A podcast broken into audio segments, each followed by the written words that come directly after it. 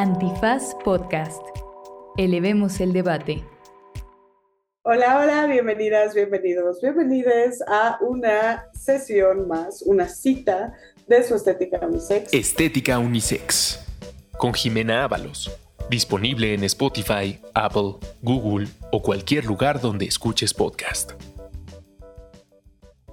en donde vamos a hablar de la segunda parte que les habíamos prometido sobre este show que intrigó a todo el mundo, que nos puso a todos así a, esperar el momento. Yo así de, ya va a salir, ya vamos a poder ver el final, ya vamos a ver el desenlace. O sea, hacía mucho que había algo que no me, ah, más bien, hacía mucho que no había algo que me pusiera en plan, vamos a ver el final de la telenovela y qué va a pasar, ¿no? Cómo fue este programa que es eh, The Ultimatum Queer Love en Netflix. ¿no? Para esto está aquí conmigo nuevamente mi querida Sofía J. Poiré. Preséntate, por favor. Hola, muchas gracias por la invitación. Este sí, em, pues sí, mi nombre es Sofía y me, especializo sobre todo en temas de género y diversidad sexual. Yo soy lencha y me gusta también hablar mucho de lenchitudes, como sucede con este programa. Muy bien, muchas gracias. Hoy no puedo venir nuestra querida Nika terminar esta conversación, pero bueno, ya no es necesario que les pongamos la capsulita sobre de qué va el ultimatum, porque ya está en la estética unisex pasada, pero solamente decir que pues es un show que está en Netflix, es un reality en donde se trata de parejas que eh, deciden ponerse un ultimátum, una de las personas de la pareja le pone un ultimátum a la otra, en donde le dice o nos casamos o nos separamos.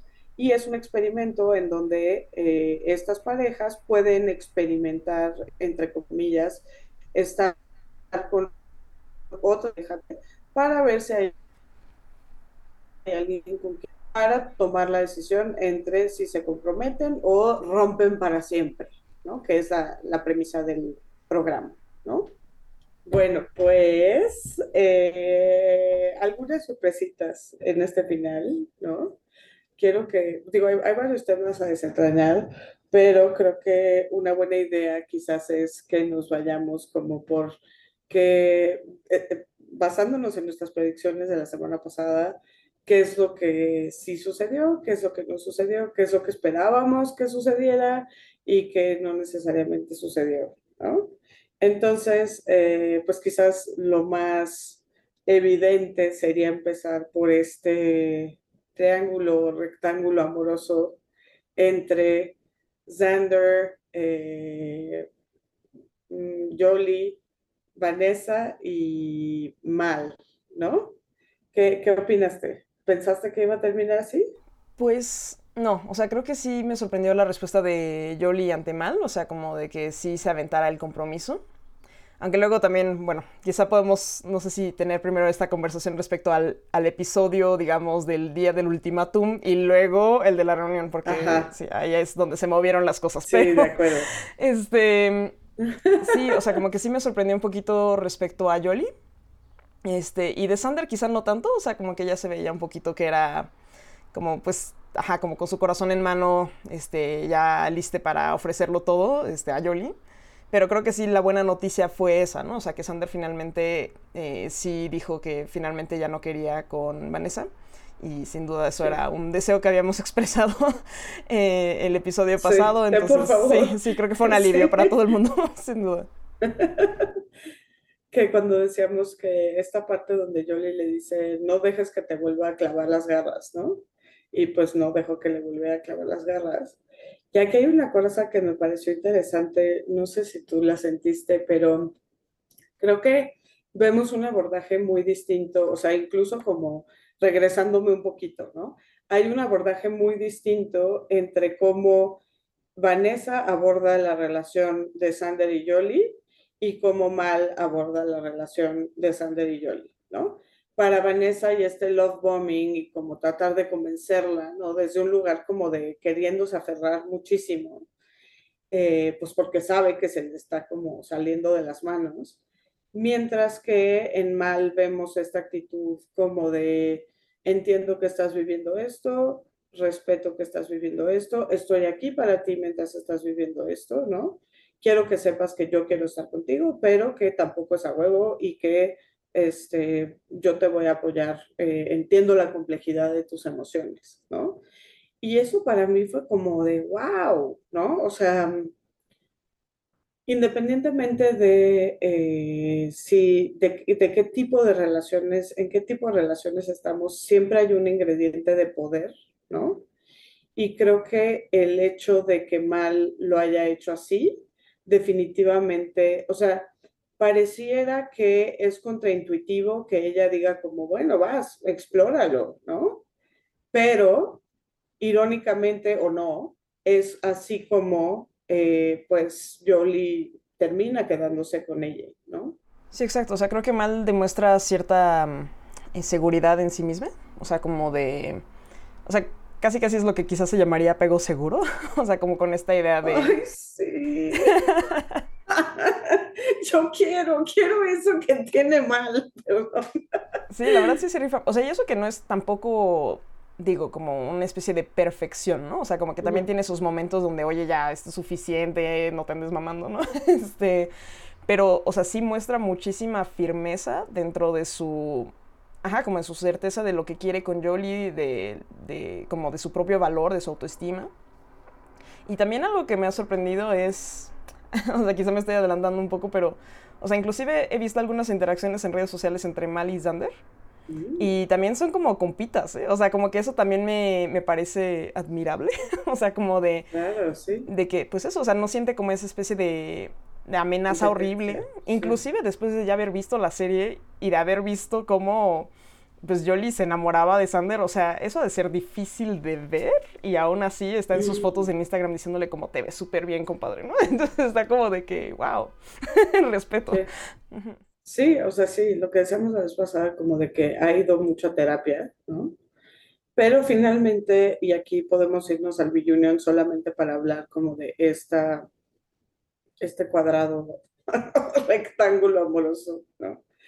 En donde además justo es muy chistoso porque en el episodio de Reunion dice Jolie como de, eh, sin querer fui como el poster child para el poliamor, ¿no? Porque pues era lo que decíamos la vez pasada, como de, güey, por favor, puedes tenerla a las dos, o sea, como de mal te da esta parte que te centra, que te eh, apoya, que sientes como este lugar de familia, ¿no? Pero en Sander tienes como esta emoción del enamoramiento, la química, etcétera. ¿Y por qué no tener las dos, no? Y pues ella dice como, no, o sea, finalmente, y aquí ya podemos spoiler libremente porque ya terminó la serie y todo el mundo sabe que aquí hay spoilers, este, Mal y Jolie no se quedan juntas.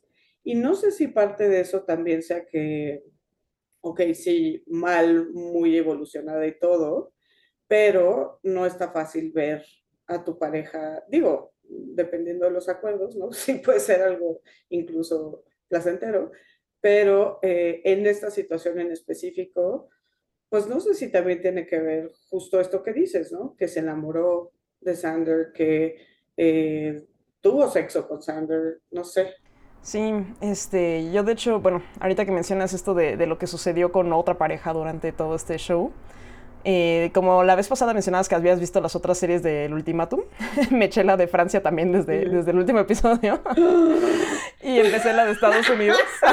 te dije que no lo hicieras, como de, porque te odias. Es que mira, me dio mucha curiosidad porque, o sea, justamente me dije como, a ver, o sea, ya entendí cómo funciona en esta versión lincha ahora me da curiosidad ver cómo funciona en versiones héteras. Y, o sea, por ejemplo, a lo mejor también tiene la diferencia, el factor de diferencia de la pues que es cultura francesa y que quizá es como un poquito distinto, pero por ejemplo a mí me llamó la atención que en el de Francia, o sea, duermen en, o sea, ni siquiera duermen en la misma cama, o sea, es súper impensable, o sea, de por sí hay una... Impensable. Ajá, o sea, como que hay una pareja del experimento que comparte una habitación en camas separadas y eso ya es escandaloso, ¿no? Entonces, pienso en el nivel del, del, del Ultimatum Cool Love y, o sea, pienso como de realmente lo que hicieron Sander y Johnny fue como mucho más allá de lo que se podría pensar. Mucho más allá. O sea, de verdad no es tan esperado quizá para este show. Entonces sí fue algo... Y que incluso, o sea, creo que sí el francés es un poquito más, em, no sé, como, no, porque también en el gringo, ¿no? Porque pensarías que los franceses, digo, por estereotipos, obviamente son como más sexuales o buscan explorar más esa parte, pero también en el gringo hay esta parte como de que no realmente quiero romper mis acuerdos. Y entonces es un poco como, ok, pero entonces ¿para qué viniste? ¿No? O sea, hasta cierto punto si hay esta, esta idea y que al final lo que está detrás es porque quiero em, tener esta experiencia de que me vea como alguien que se le puede escapar de las manos, ¿no? Y entonces me valore. ¿No? A través de los ojos de otra persona, ¿no? Lo cual pues raramente funciona en el marco de una cuestión así, ¿no? Pero vas a ver en el gringo mucho más que en el francés.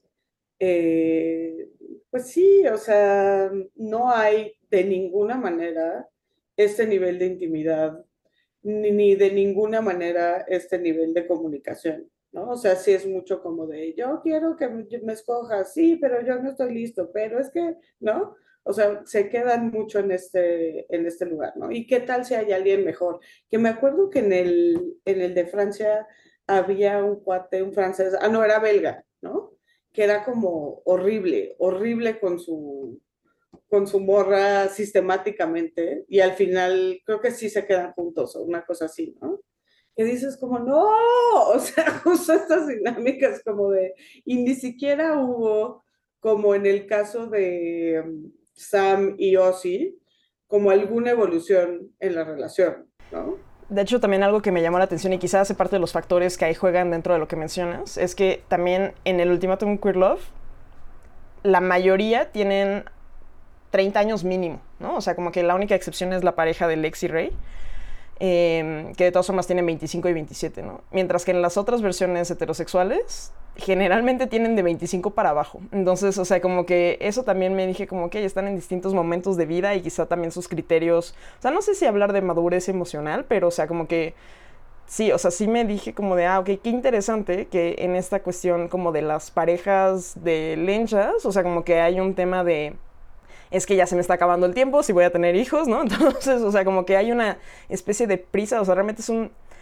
Es una reflexión distinta en cuanto a su, su vida de pareja, su proyecto de vida, mientras que con las versiones heterosexuales es como, o sea, literalmente creo que en el estadounidense lo dicen así como, dice, güey, es que este, este es el guion, ¿no? O sea, como que voy a la universidad, luego nos comprometemos, luego nos casamos y tenemos hijos, pero o sea, es como de que ya, o sea, tengo 23 años, ya toca hacer eso. Entonces, o sea, eso también me llamó muchísimo la atención e inclusive, sí, o sea, creo que su, acercamiento con el matrimonio es, es otro. Este, y sí, o sea, como... Que sí, y, lo hablábamos hasta cierto punto la, la vez pasada, ¿no? Cuando decíamos esto de... Em, cómo la heteronorma se impone, ¿no? O sea, incluso en el de Queer Love, pero obviamente desde otro lugar, ¿no? O sea, sí desde esta idealización como del amor romántico, de la familia nuclear, etcétera, pero más por lo que eso puede darme a mí en términos de este, profundidad en mi relación o seguridad para mis hijos, etcétera, no tanto desde este lugar, digo que sigue siendo una construcción social totalmente impuesta por la heteronorma, pero en el heterosexual sí hay esto como de qué es lo que toca y no se cuestiona más, ¿no?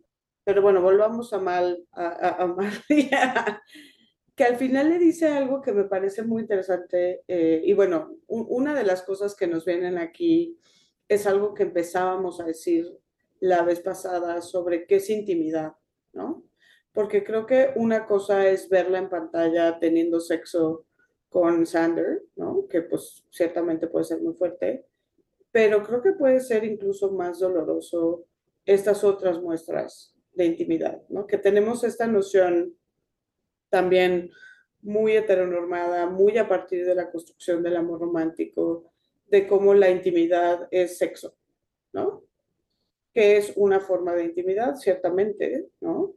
Pero no necesariamente es la única y no necesariamente es incluso la más profunda, significativa, etcétera, ¿no? Creo que es algo que plantea esto.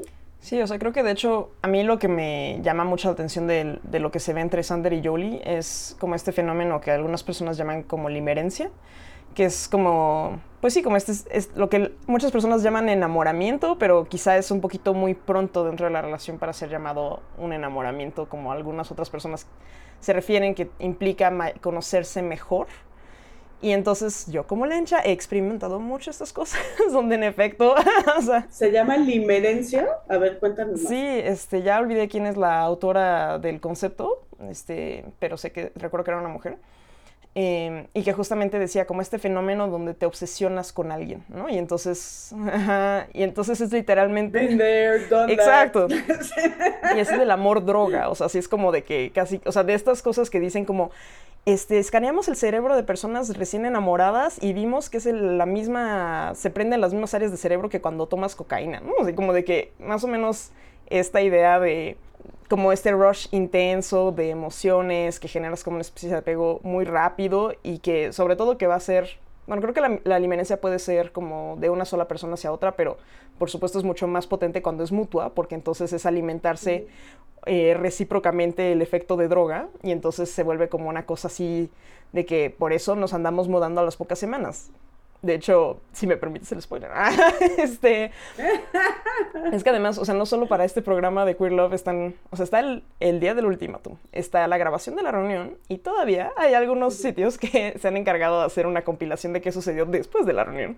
Y yo, chismosa, me he ido a ver esas cosas. Por favor, necesitamos esa información. Muchas gracias por hacer tu para este El chisme al servicio de la estética unisex. este, y justamente, por ejemplo, eso es lo que tengo entendido que sucedió con Lexi y su nueva pareja, que, que muy recientemente, después de la publicación de estos dos episodios finales de la temporada, este, pues hizo público en sus redes sociales que tenía otra pareja, que no es Rey. Este, y entonces sí decía, o sea, reportaba ante un medio de noticias que le sucedió lo mismo. Se mudó literalmente a las tres semanas con su nueva pareja y, o sea, la están pasando de pelos, ¿no? Pero, o sea, como que justamente es, es este fenómeno, por eso le llamamos este fenómeno U-Haul, ¿no? Este, de que te mudas luego, luego, porque eso es como una intimidad muy intensa y, y sí, o sea, como que creo que eso es lo que puede ser especialmente doloroso de ver a Sander y a Yoli, como de, pues sí, como este aferrarse y el decirse te amo a las cuatro semanas de conocerse, porque así funciona este fenómeno. Obviamente súmale que viven juntos durante tres semanas, ¿no? Pero, o sea, aún así, es muy intenso. Sí, todo lo que compartes además del sexo, ¿no? Que son estas partes en donde ellas hablan como de conversaciones súper profundas, eh, tener la apertura de hablar de ciertos temas, de ciertos traumas, etcétera, ¿no? Y pues sí, sí está fuerte, ¿no? Em, y, y, aquí pues la pregunta evidente, ¿no? Claro que esto es un cliché, ¿no? Desde la lentitud de que te mudas juntas a las tres semanas, ¿no? Porque pues justo además, no necesariamente, y insisto, esto es un cliché, estoy generalizando, ¿no? pero este cliché parte de la noción de que con una mujer no hay tantas trabas emocionales como suelen tener los vatos, como de, no, pero qué tal si hay alguien mejor, no, pero no me quiero clavar, como desde ese lugar de cuidar el corazón, ¿no? Sí, ahí me cuesta un poquito comentar porque no me he relacionado con un hombre como para comparar, pero este, o sea, sí tengo entendido eso. O sea, Muy bien. Curos para ti. O sea, y es, o sea, también, bueno, o sea, como que, ajá, como dices, o sea, puede ser un poquito cliché y a lo mejor es más prudente no caer en, en generalizaciones o en estereotipos acerca de cómo funcionan las relaciones. Pero creo que también tiene que ver sin duda como con este factor un poquito de género, ¿no? O sea, como que al menos yo sí siento una cuestión de confianza con otras mujeres este, y a la hora de conectar este, en cuanto a la intimidad y, no sé, o sea, como que de alguna forma me es mucho más sencillo como no tener esas barreras eh, y confiar. Creo que también está, pues, obviamente este sistema, ¿no? O sea, que, que, domina y que, pues, de alguna forma sí enseña a los hombres como a, pues, buscar ciertas cosas dentro de sus relaciones con mujeres que, pues, las mujeres Pueden buscar también, por ejemplo, por ahí también leía, escuchaba unos análisis que eran sobre Vanessa y de cómo tenía la mirada masculina interiorizada. Eso también eran unos análisis súper interesantes porque era como Vanessa en, su, en sus primeros episodios del show, ¿no? Así como la forma en la que comienza a ligar con las demás y como que también se presenta así como de que no, pues yo soy la más hot, soy la más increíble, atractiva, yo ligo rapidísimo, etcétera. O sea, como que algunas personas analizaban como, híjole, esta morra tiene como muy metida todavía como un script heterosexual. Totalmente. Y entonces... Y sí lo pensé, incluso viéndola, ¿no? incluso vi cosas que yo hago hacía este, muy dentro de esa dinámica, ¿no? Para, pues eso, para hacerte como la más guapa, la más atractiva, etcétera. Sí, sí lo veo, ¿no? Pensando en el personaje de Vanessa. Sí, pues, o sea, igual, o sea, para mí no me es imposible pensar eso como fuera de la heterosexualidad, o sea, no es necesariamente, pero pues sí es un poquito a lo mejor la expectativa que se tiene, o sea, como que las mujeres tenemos que probarnos atractivas y atraer, ¿no? Así como a la mejor pareja y este... Sí, no sé, o sea, como que también están un poquito esas dinámicas eh, metidas en el show y eso es, eso es interesante de analizar también. Y que a lo mejor, o sea, parte de este cliché, ¿no? También tiene que ver con que las mujeres quizás desde este lugar de confianza que mencionas, eh, no están, no estamos, ¿no? Tan entrenadas a querer alejar a las personas, ¿no? Que es algo que los vatos hacen mucho, ¿no? Como alejar, alejar, no me quiero clavar, quizás hay otra mejor, etcétera, ¿no? Eh, y pues que nos ha pasado a todas las mujeres heterosexuales o bisexuales, eh, o que nos relacionamos con vatos, vamos a decirlo así, en donde seguramente les ha pasado, no siempre, que este, hay esta experiencia de limerencia, ¿no? y sabes que es mutua, pero sabes que el vato está poniendo freno y es horrible, ¿no? Eh, que ciertamente también puede ocurrir en una relación de lentitud, ¿no? Fíjate que para mí también otra dinámica que me llamó la atención eh, en ese sentido es precisamente lo que sucede en el día del ultimátum, que la mayoría de las parejas, creo que únicamente a excepción de Sander y Vanessa, se comprometen. Y entonces, o sea, yo no vi venir eso. O sea, yo, yo había hecho como la estimación de que...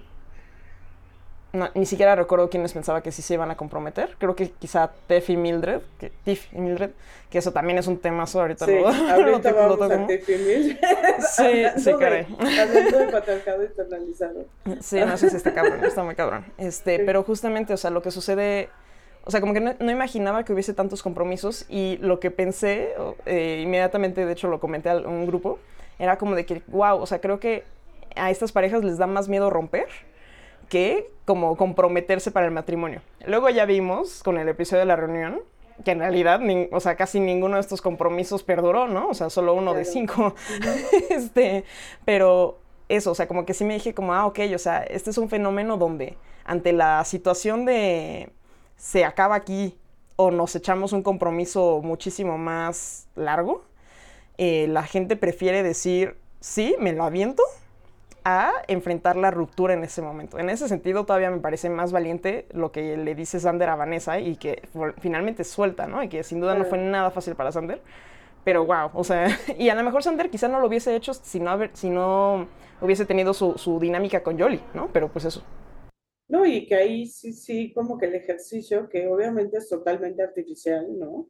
En donde justo tienes que tomar esta decisión de romper o no, ¿no? Y que sí coincido, vas a ver en el estadounidense que hay varias parejas que incluso el primer día, ante el prospecto de que la persona esté con otro güey, ¿no? Dicen, sí, mejor si nos casamos y ya nos vamos y ya no hacemos el experimento, ¿no? Pues creo que eso está en juego ahí, ¿no? O sea, perder la persona, perder a la persona o romper, tener una ruptura con todo lo devastador que eso es, ¿no? No necesariamente es una buena dinámica el todo nada, ¿no? Pero en el caso de Xander, creo que sí, lo fue, ¿no? Porque a lo mejor Vanessa hubiera podido decir como de, bueno, vamos a tomarla día con día, poco a poco, ¿no? Y esto pues sí obligó a Sander a decir como de, no, no quiero seguir. Sí, en realidad hay mucha crítica en torno, o sea, como mucha reflexión en torno a este fenómeno de, dar el ultimátum, ¿no? Eh, propiamente, justamente mal lo dice, o sea, como de, no es tan nada chido como que me pongas en esta situación. Otras personas también creo que en el programa francés y quizá estadounidense igual lo dicen, así como de, oye, no, hay, no nada a que me pongas este ultimátum. Este, y yo insisto, o sea, sí me pregunto como de, pues bueno, o sea, como finalmente convencerles no solo a tener esta dinámica del ultimátum, sino que además pasar en un en una telerrealidad y que te anden filmando en estos momentos sumamente vulnerables, este me parece impresionante. Pero bueno, más allá de eso, em, también me dije que finalmente lo del ultimátum me hace sentido precisamente por esta onda de la lógica del proyecto de vida, ¿no? O sea, como de, o sea, finalmente, pues sí, llegamos a estar en situaciones donde estás con alguien que aprecias mucho y te cuesta mucho la idea de como visualizar una ruptura con esta persona, no quieres aventarte ese duelo, pero sabes que de alguna forma hay una incompatibilidad. Y entonces, pues sí, o sea, creo que puede ser de alguna forma beneficioso, como esta idea de, o sea, tú y yo podemos sí seguir como en esta dinámica actual durante quizá más tiempo, pero realmente quizá estamos perdiendo el tiempo, entre comillas, ¿no? Así como de, porque finalmente sabemos... En términos de proyecto de vida. Exacto. O de que simplemente sabes que a lo mejor pues no hay ninguna dinámica que sea perfecta, ¿no? Entonces siempre va a haber algunas cosas que van a ser positivas con una persona, pero también van a haber aspectos negativos y quién sabe si realmente quieres seguir cargando con esas dinámicas negativas, que ahora sí, como en el caso de Tiff y Mildred, que claramente, como decíamos en el episodio pasado, pues tenían como esta química sexual a lo mejor que les traía un poquito como con el cerebro frito y que les costaba mucho... Eh, pues quizá como atender estas otras dinámicas que podían ser mucho más desafiantes dentro de su relación. Pero precisamente por la dimensión de enamoramiento, por la química sexual quizá, pues no se soltaban, no se soltaban y no se soltaban. Entonces, quizá el show no les sirvió tanto para, pues que dijeran, bueno, aquí se termina. Pero wow, o sea, lo que se revela en, en la reunión es, es, muy pesado. ¿Quieres, ¿Quieres describirlo? ¿Cómo lo viste tú?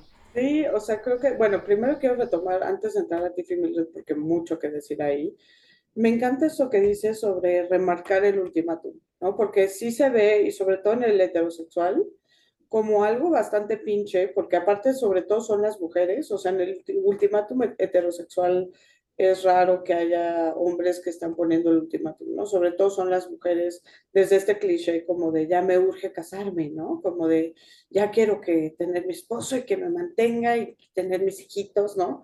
Y entonces se ve como algo bastante pinche, ¿no? Creo que eh, este reencuadre que estás dando al ultimátum me parece Em, que sí es un ejercicio válido si es así, ¿no? Como decir, a ver, mi proyecto de vida va para acá, el tuyo entiendo que va para acá, ¿no? Eh, nos amamos, nos adoramos, pero quizás no tiene sentido seguir por este camino, ¿no? Y esa parte me parece muy válida y creo que no la vemos en los ultimátum heterosexuales, ¿no? Y aquí sí, justo porque la idea de comprometerse es en función de un proyecto de vida y no en función solamente de cumplir con el guion del heteronorma. Entonces, esa parte me parece muy interesante. Eh, volviendo a Tiffy Mildred, creo que e, es muy fuerte, ¿no? Porque mm, una de las cosas que, pues, cuando estamos explorando los feminismos y empezamos a explorar el feminismo lésbico y leemos, por ejemplo, a Adrienne Rich, este texto fundamental de Adrienne Rich que se llama eh, heterosexualidad obligatoria y existencia lesbiana, eh, habla mucho como de cómo se asumen ciertas dinámicas de género a partir de la heterosexualidad y que el enfoque de entender que no todas las mujeres se relacionan con hombres es importantísimo para el feminismo, seas o no eh, lencha, ¿no? por decirlo en términos simples. ¿no?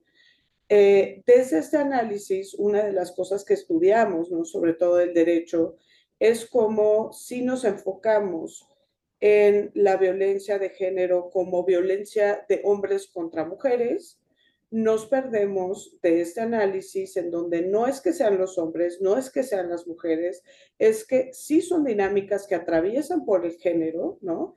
Pero son dinámicas de poder que también ocurren en las relaciones entre personas del mismo sexo, ¿no? Y aquí recuerdo muchísimo una historia, no me acuerdo de quién es, pero está en un libro que, que les pongo en, el, en redes sociales, en donde una mujer habla de cómo es violentada progresivamente por su pareja, ¿no? Empieza la violencia psicológica, eh, estos eh, gaslighting, etcétera, después violencia sexual, después violencia física y sexual y de todo tipo, ¿no? Hasta que llega una situación insostenible y ella busca ir a un albergue de mujeres y cuando despierta al día siguiente en el albergue de mujeres, ahí está su pareja, ¿no? Porque pues el filtro era, este, no pueden pasar hombres, ¿no? Y esta que es una historia, pues quizás eh, superficial, pero da cuenta justo de cómo se invisibilizan estas dinámicas de violencia entre parejas de mujeres que a lo mejor sí están atravesadas por dinámicas de género, pero de distinta manera, ¿no?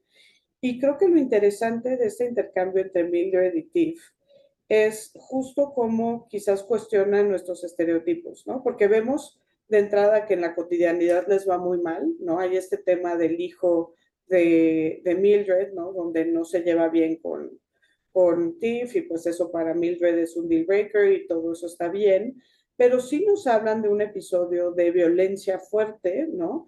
En donde parece ser que, digo, independientemente de que hay otras violencias, ¿no? Y a veces es terrible porque hay unas violencias como queditas y cuando tú explotas, eso es lo que se ve, ¿no? Quizás algo así sucedió, pero donde ciertamente eh, quizás eh, incluso, y esto suena horrible lo que voy a decir, solo es una provocación, pero eh, pensaríamos que Steve, por el hecho de que presenta más masculina, quien va a ejercer esta violencia y no necesariamente, ¿no?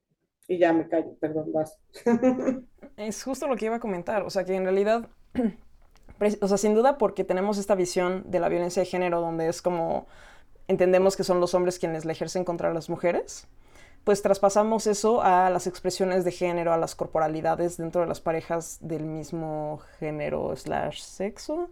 Este, también entendiendo que Tiff, por ejemplo, eh, se identifica como una persona no binaria, ¿no? Entonces, definitivamente, o sea, sí o sea, digamos que si pasamos esto a términos de Butch y Femme, pues sí, esperaríamos que Tiff eh, sea quien ejerza la violencia, pero aparentemente, o sea, inclusive yo cuando estaba viendo el episodio estaba así como tratando de entender así como, a ver, o sea, ¿qué pasó? ¿Quién le dijo que a quién? Este fue, podría llamarse un acto de defensa, en todo caso es, o sea, claramente hay una revelación de violencia física en este sentido de que Mildred le avienta cosas, inclusive le avienta un objeto pesado a Tiff y eso pudo haberle lastimado, ¿no? O sea, como que sí hay una cuestión de... Se, describen ciertos actos en específico que son peligrosos, que atañen, o sea, que, ponen en juego la integridad de otra persona. Y entonces ahí, o sea, mm, sí podemos considerar que es mínimo agresión, ¿no? Este, y sí considerable como violencia. Pero además están, he visto varios análisis en TikTok sobre todo, este como de del abuso emocional, inclusive del gaslighting, que sucede inclusive durante el episodio de la reunión, ¿no? Como este manejo de la narrativa y de cómo Mildred pues habla de Tiff, se dirige a Tiff, explica lo que sucedió, inclusive siendo que Mildred reconoce haber tomado estas acciones, reconoce que la arrestaron por este abuso, domestic abuse, ¿no? Entonces que sería como violencia en el hogar. Entonces, o sea, como que sí están todos estos elementos y Tiff claramente esto le triggeré al punto en el que dice, me largo, o sea, se larga del set y ya no regresa. Y Sam, muy buena onda, como que va y como que le acompaña un poquito y le dice, o sea, como que, ¿no? Y algo que me llamó mucho la atención es que cuando Sam regresa al set, dice, bueno, es que aquí algo que sucedió es que, espero no estar parafraseando demasiado, pero dice como, es que se dio una narrativa, hubo mucho como blaming, se puso mucho la responsabilidad en un solo lado. Y algo que para mí ha sido un aprendizaje súper interesante en últimos meses, es que por esto que mencionas, o sea, como de la violencia de género que la tenemos muy pensada, como de hombres hacia mujeres, bajo ciertas formas, en ciertas dinámicas, hay un libro que se llama este, Cómo superar un, bollo, un bollodrama de Paula Alcaide, que es una psicóloga, eh, es una terapeuta de pareja, este, que es lesbiana y atiende a parejas de mujeres. Y entonces precisamente en su libro hay algunas secciones donde habla de cómo este papel de víctima se llega a utilizar mucho para precisamente en realidad eh, eh, llevar una narrativa en contra de tu pareja o expareja y de hacerle ver mal y de quemarle dentro de los círculos que van tener en común, como de atacar su reputación, de aislarle haciéndole ver como aquella persona que te violentó. Esto me parece así como súper delicado, porque pues es como lo que podrías imaginar a un hombre heterosexual utilizando esta misma narrativa, ¿no? Así como de que, no, pues esto es finalmente la cuestión de la funa, es nada más una cosa para, este, como, pues lastimar la reputación, la verdadera víctima soy yo porque me canceló, lo que sea.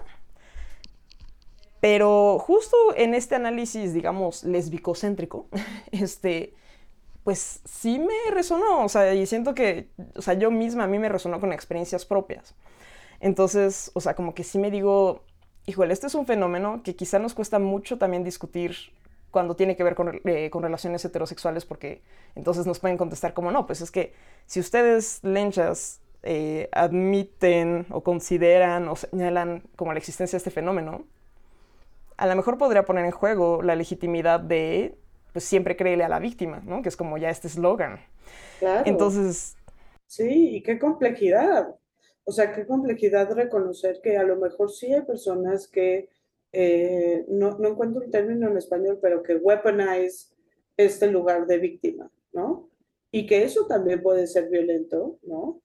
Eh, cuando desde los feminismos hemos insistido tanto en la importancia de no culpar a la víctima, no desestimar sus experiencias, o sea, es complejo, ¿no? Sí, es muy complejo. Y, o sea, yo, yo misma lo he trabajado en terapia porque, pues, nuevamente, o sea, sí se me ha llegado a señalar como de que Sofía ejerciste violencia en tal relación. Y yo sí como, bueno, a ver, me gustaría este, explorar, ¿no? Así como y lo he checado mucho con terapeutas, así como, por favor, dime, a ver, esto es lo que yo, según yo, sucedió y demás cosas. Y lo que me llevaron dentro del proceso terapéutico fue como de hablar precisamente de la responsabilidad, lo que, lo que dice Sam dentro del programa. O sea, como de que revisemos, o sea, mucho cuidado con las narrativas donde la responsabilidad sobre algo que sucedió en una relación solo se le atribuye a una persona. O sea, como que ahí es... Es un, es un red flag, ¿no? Es algo que hay que, que checar, ¿no? Y aquí, pero lo que no entiendo, ¿no? Quizás es tu perspectiva sobre quién está victimizándose, si es Mildred o si es... Pues ambas, ¿no? O sea, pero que justamente ahí es donde está como... O sea, llama mucho la atención también inclusive el lenguaje corporal que tienen durante el episodio de la reunión. O sea, porque Mildred se mantiene de alguna forma como muy como muy firme, como que mantiene un tono de voz relativamente calmado, o sea, sin duda se siente una tensión como subyacente, pero o sea, se mantiene muy como en el esto sucedió y no, y tal cosa. Y mientras que Tiff está como explotando un poquito, así como de, pero ¿cómo? ¿Cómo estás diciendo estas cosas? O sea, ¿qué, qué sucede? ¿No? Y o sea, o sea, las caras que hace, los gestos que hace con el cuerpo y de plano huir físicamente del set, salirse de la conversación algún, o sea, y nuevamente yo no soy experta y pues a ver, ojalá que alguien que sea como más experte en términos de, así pues, como de qué sucede ante gaslighting o abuso emocional o demás cosas, o sea, como algunas personas interpretaron ese whip como una especie de, pues sí, es, la, es el cuerpo protegiéndose, es, también como el, ¿quién se está defendiendo ante esta situación, ante esta dinámica? Pues es Tiff. O sea, como que Mildred no parece sentirse en peligro, o al menos no lo demuestra a través de su lenguaje corporal. Interesante, porque justo está esta dinámica compleja en donde es para los dos lados, ¿no? Y de alguna forma Mildred la está exhibiendo, pero también Tiff eh, se va, o sea, como que todas estas, estas complejidades que vemos en esa relación y en donde pues sucede esto que ya sabíamos, que es que pues quizás no deberían de tener una relación de pareja estas dos personas, ¿no? Quizás este deberían de trabajar un poco más en ellas, ¿no? Antes de esto, ¿no? Y que ahí también viene un poquito esta discusión que empezamos la vez pasada sobre la fidelidad, ¿no? ¿Y qué es la fidelidad? ¿no? Porque hay un momento en el que Mildred le reprocha que de, eh, todavía viviendo en su espacio o algo así, aunque Mildred ya no estuviera ahí, tuvo una cita de por redes, digo, por apps de ligue, ¿no? Y entonces, pues esta discusión es algo que empezábamos la vez pasada, ¿no? Sobre la construcción de la infidelidad, ¿no? Y que realmente, pues no existe tal cosa, lo que hay es acuerdos, ¿no? O sea, tenemos una construcción muy heteronormada de la infidelidad, ¿no? Que además siempre ha sido dispareja para hombres y mujeres, ¿no? A, a los hombres siempre se les ha permitido ciertas canitas al aire, etcétera, mientras que las mujeres ha sido un súper tabú, eh, además penalizado muy severamente por el derecho penal históricamente, etcétera, ¿no? Entonces, más allá de esta construcción heteronormada, ¿cómo podemos pensar, ¿no? Quizás no en fidelidad, pero sí en acuerdos y lealtad Sí, pues justo ayer estaba viendo un live de Gotitas de Poliamor, este que hablaba sobre como monogamia y poliamor y demás cosas, y decía como, pues bueno, infidelidad muchas veces se define como sexo, ¿no? Pero ok, ¿qué es sexo para ti? Y entonces como pedía, o sea, sí decía como, es que tienes que llegar a la especificidad y efectivamente, o sea, vamos a incluir justamente enviarle nudes a alguien, ¿no? Este, como a través de redes sociales, vamos a incluir una declaración de atracción a través de un mensaje de WhatsApp, vamos a incluir, o sea, a lo mejor esto no, no, no se clasifica como sexo, pero también se suele clasificar como infidelidad, ¿no? E inclusive, o sea, si hay personas que, o sea, yo, yo a lo mejor tengo ciertos parámetros, eh, pero hay personas que sí es así de que, o sea, sí, he visto discursos en internet que es como de, es que la infidelidad emocional, o sea, si te gusta alguien más, ajá, pero tan solo que te gusta alguien más, o sea, ya es así como demasiado excesivo, ya es infidelidad y es como, espérate, o sea, como que también... y si te masturbas pensando en alguien más. Exacto. O sea, sí, sí, Y vas a controlar mi mente. Sí, o sea, como estos niveles de, de, como vigilar los sentimientos de otra persona y de esperar una especie de atracción única, permanente, este, estable, etcétera, o sea, me parece, me parece imposible. Luego, pues sin duda también hay gente allá afuera que es capaz de sentir únicamente atracción por una sola persona durante todo el tiempo. Este, pero sí, me parece que pues sí, o sea, finalmente eso tiene que ver con los celos, con las inseguridades que experimentan las personas y sin duda es mucho más realista Quizá no solo en cuanto a la atracción, ¿no? Como de reconocer que te pueda atraer a alguien más, sino que inclusive, o sea, bueno, escuchando el podcast de César Galicia y de Paola Aguilar de Coger Rico y Amar Bonito, igual mencionaban como en términos de acuerdos, que es recomendable cuando, o sea, inclusive establecer qué sucede si se rompe este acuerdo, ¿no? Como qué sucede si finalmente, si tuviste una interacción que consideramos que está fuera de los acuerdos, va a ser algo que va a romper absolutamente nuestra relación o va a ser algo que por lo menos este, me gustaría que lo platicáramos y que revisáramos qué es lo que sucedió y demás cosas. Y eso también me parece muy valioso, ¿no? Como no solo definir... Y es que eso es muy jurídico. O sea, tienes un... o sea, perdón, pero tienes un escenario, pero si hay un default sobre ese escenario, tienes que tener un... Eso, un escenario default, ¿no? Sobre qué va a pasar cuando ese primer acuerdo, ¿no? Entonces, si es este escenario y si no, va a haber este, si no, este, ¿no?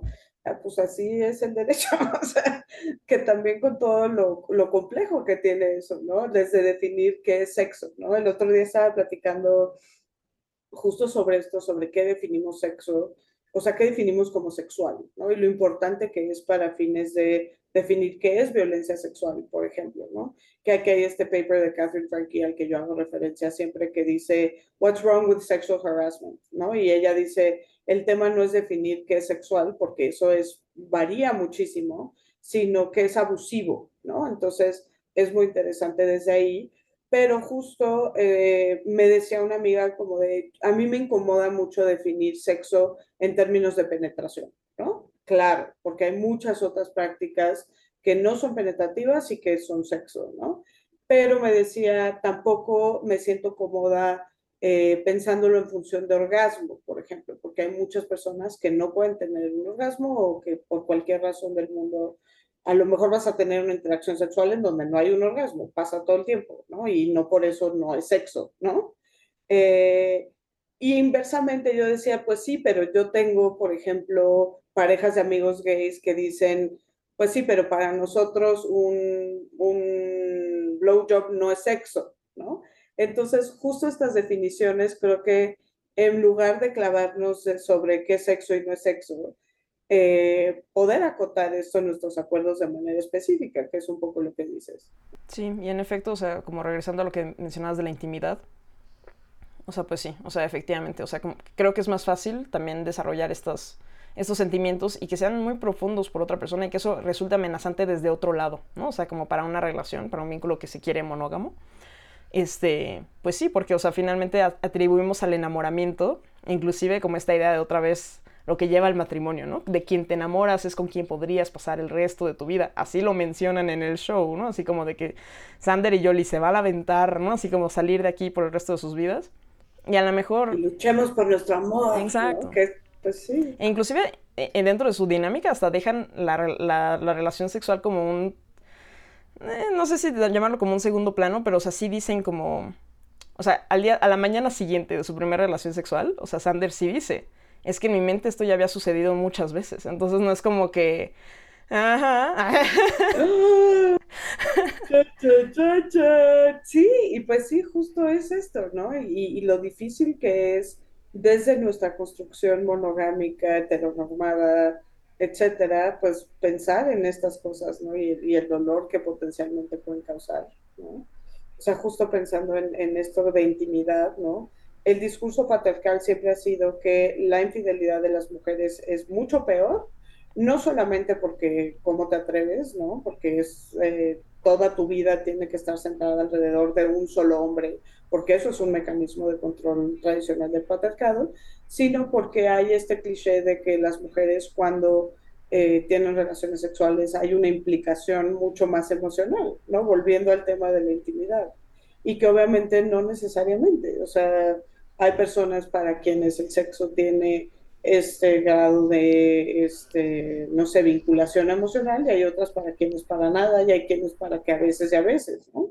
Pensé que ibas a decir que la infidelidad tenía más, bueno, connotación pesada en el caso de las mujeres por este tema de la propiedad de los hijos, ¿no? O sea, como el potencial de... Por supuesto, ¿cómo voy a saber? Sí, desde luego, esto es un ingrediente, ¿no? ¿Cómo voy a saber que es mi hijo? Pues la única manera es sancionando de la manera más severa, ¿no? Porque solo de esa forma garantizo mi linaje como hombre, ¿no? Entonces sí, definitivamente. Eh, pero bueno, vámonos, por cuestión de tiempo, ya no nos queda tanto tiempo. Vámonos a hablar sobre las parejas que no hemos hablado, ¿no? Porque, bueno, primero Vanessa, ¿no? Que yo te escribí así como de, se operó la nariz y le cambió toda la cara. O sea, ¿cómo es la nariz algo tan central a nuestro, a, nuestro aspecto físico? Que sí fue como, uy, parece otra persona, ¿qué es esto, no? Eh, pero que responde un poquito, sin quererla juzgar, a esto que dices del patriarcado internalizado que tiene Vanessa a un grado muy alto, ¿no? De Vanessa me parece positivo esta reflexión que tiene como de, sí, yo aprendí a que tengo que siempre ser quien entretiene y quien provoca y que, ¿no? Y entonces estoy aprendiendo en terapia a, no tienes que ser eso, ¿no? Eso me pareció un crecimiento positivo en términos de Vanessa y pues que haga con su cara lo que quiera. Em, pero un poquito pensando en Sam y Ozzy, ¿no? Que vemos en el programa que siguen juntas, ¿no?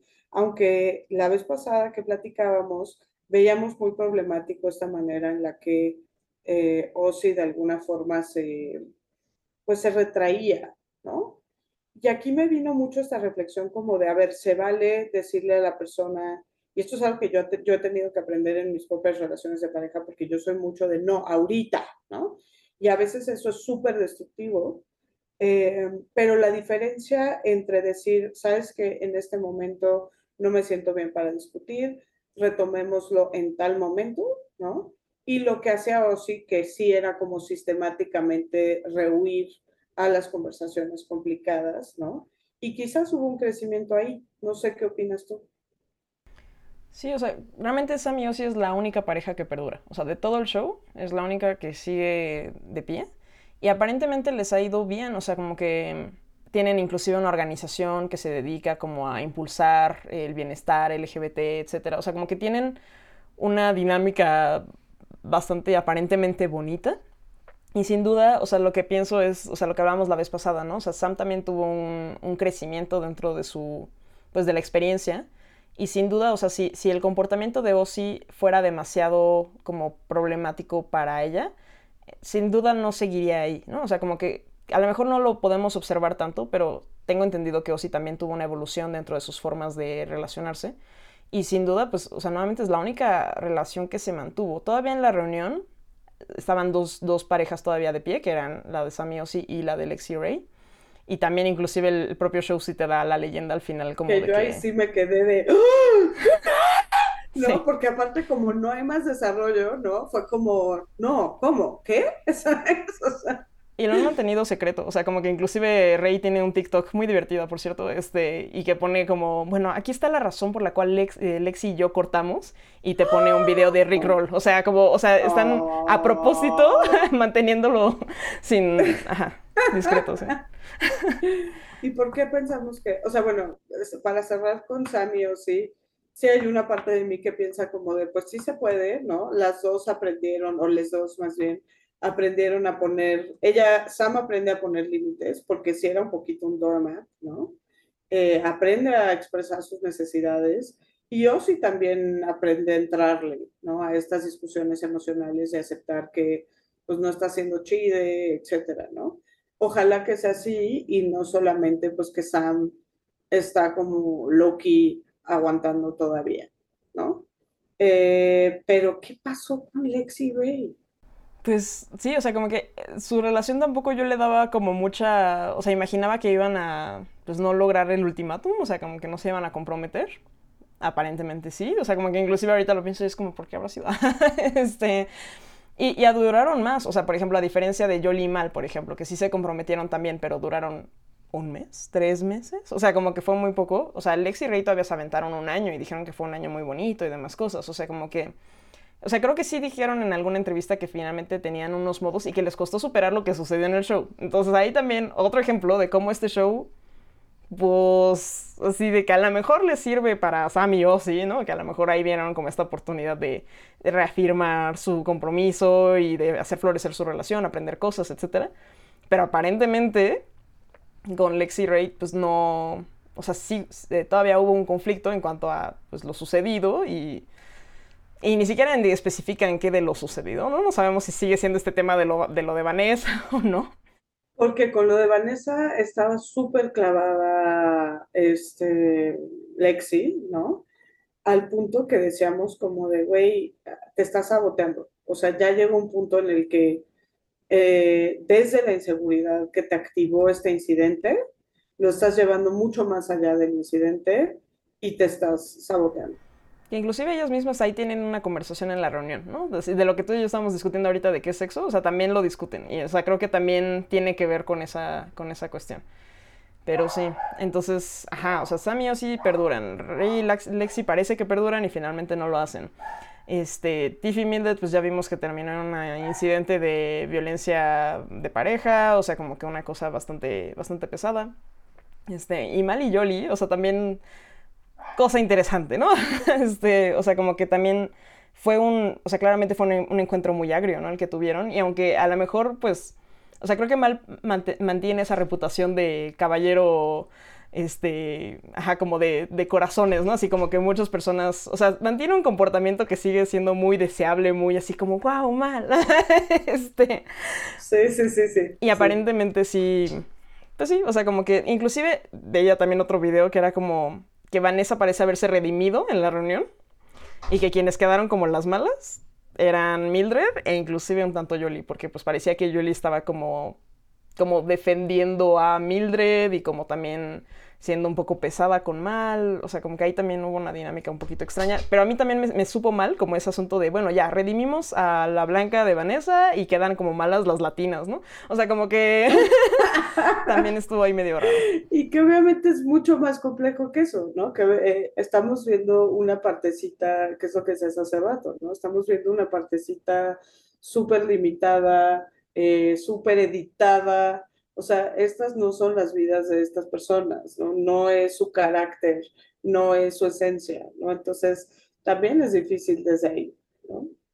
Pero me gusta mucho cuando Mal le dice, y que esto es algo que rescato, porque también Mal le dice como, güey, no estuviste chida, o sea, sí Mal se pone en el reunion por primera vez hasta cierto punto confrontativa, pero después le dice como, a ver, te amo, pero ahorita no me caes bien interesante. Sí, o sea, como de eres, eres de mi familia, pero eres este primo molesto, ¿no? Así como por este momento. Y eso está bonito, o sea, como que también reconocer que hay otro nivel que quizá es, no sé si llamarlo cíclico, pero o sea, sí hay una cuestión de, hay, hay cosas que, son, que pueden ser temporales y entonces que pueden evolucionar también y, y que se vale también tener esas emociones de enojo y que se vale tener esas etapas dentro de la relación con una persona. O sea, eso también me parece como muy maduro de su parte. Y creo que justo uno de los temas, y ya solamente como para anunciarlo, que me parece importante, es, o sea, una de las cosas que me confronta del todo o nada, ¿no? Que ya vimos que puede ser útil para ciertas cosas, ¿no? Pero creo que sigue siendo un planteamiento patriarcal en términos de que desde este ideal del amor romántico nos dicen que si no es absoluto en términos de solo una persona, ¿no? Para cada persona, ¿no? Y si no es eterno, entonces no vale, ¿no? Y creo que pues es esto, ¿no? O sea, hay relaciones que solo están destinadas para ser en un momento de vida y que no por eso son menos valiosas. Eh, hay relaciones que a lo mejor no te van a dar todo lo que el amor romántico te enseñaron que te debería de dar, ejemplo, Jolie y Mal, ¿no? Pero que no por eso son menos valiosas o menos dignas de... Sí, como alguna vez escuché este dicho de no porque una relación se haya terminado significa que no fue exitosa. O sea, como que no... Ajá, o sea, una relación puede ser lo que necesitabas experimentar, aunque sea finita, aunque haya durado dos meses, aunque haya durado dos años o dos décadas, ¿no? O sea, como que puede ser lo que te aporta y en ese sentido creo que también a mí me ayuda a repensar el matrimonio, ¿no? Así como, inclusive puede ser que el matrimonio es lo que te hace sentido en ese momento de tu vida y aunque lleve al divorcio dentro de tres años, pues puede valer la pena, ¿no? O sea, como que... Y que esta es una reflexión que yo he tenido mucho porque me acabo de divorciar, ¿no? Me separé hace dos años, pero me divorcié hace como dos meses. Y justo hay esta narrativa que es brutal, particularmente para las mujeres, en donde el divorcio es un fracaso, ¿no?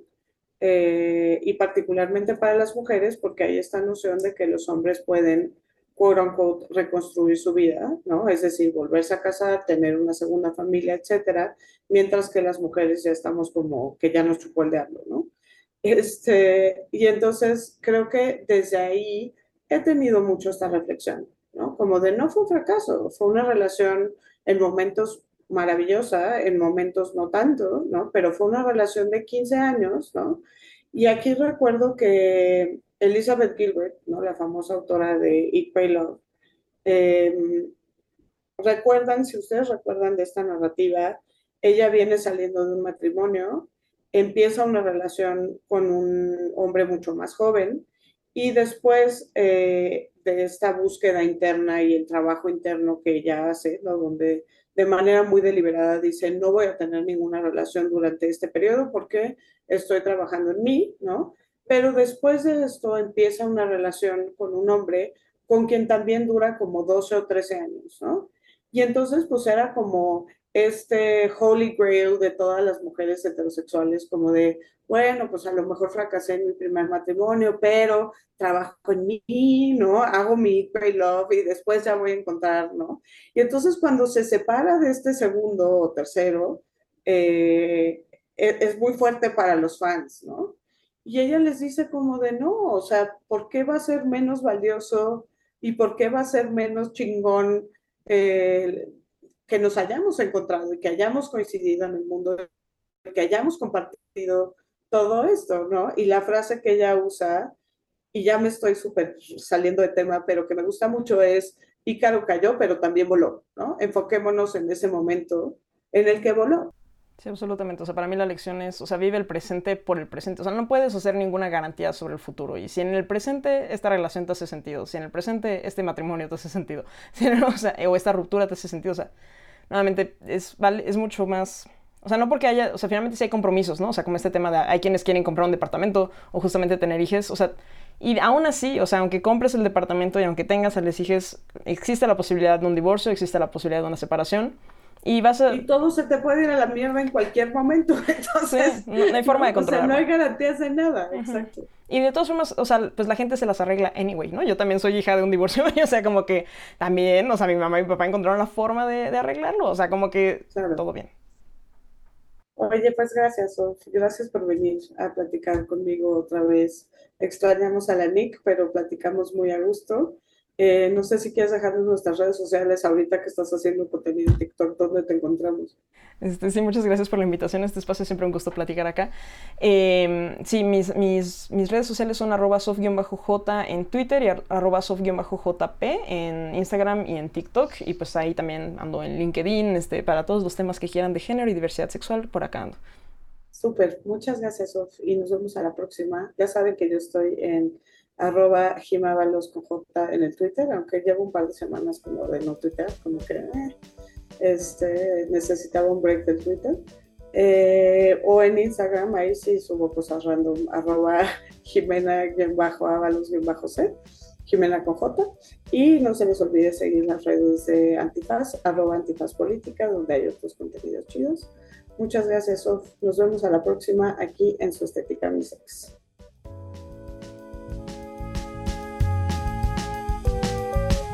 Estética Unisex con Jimena Ábalos. Disponible en Spotify, Apple, Google o cualquier lugar donde escuches podcast.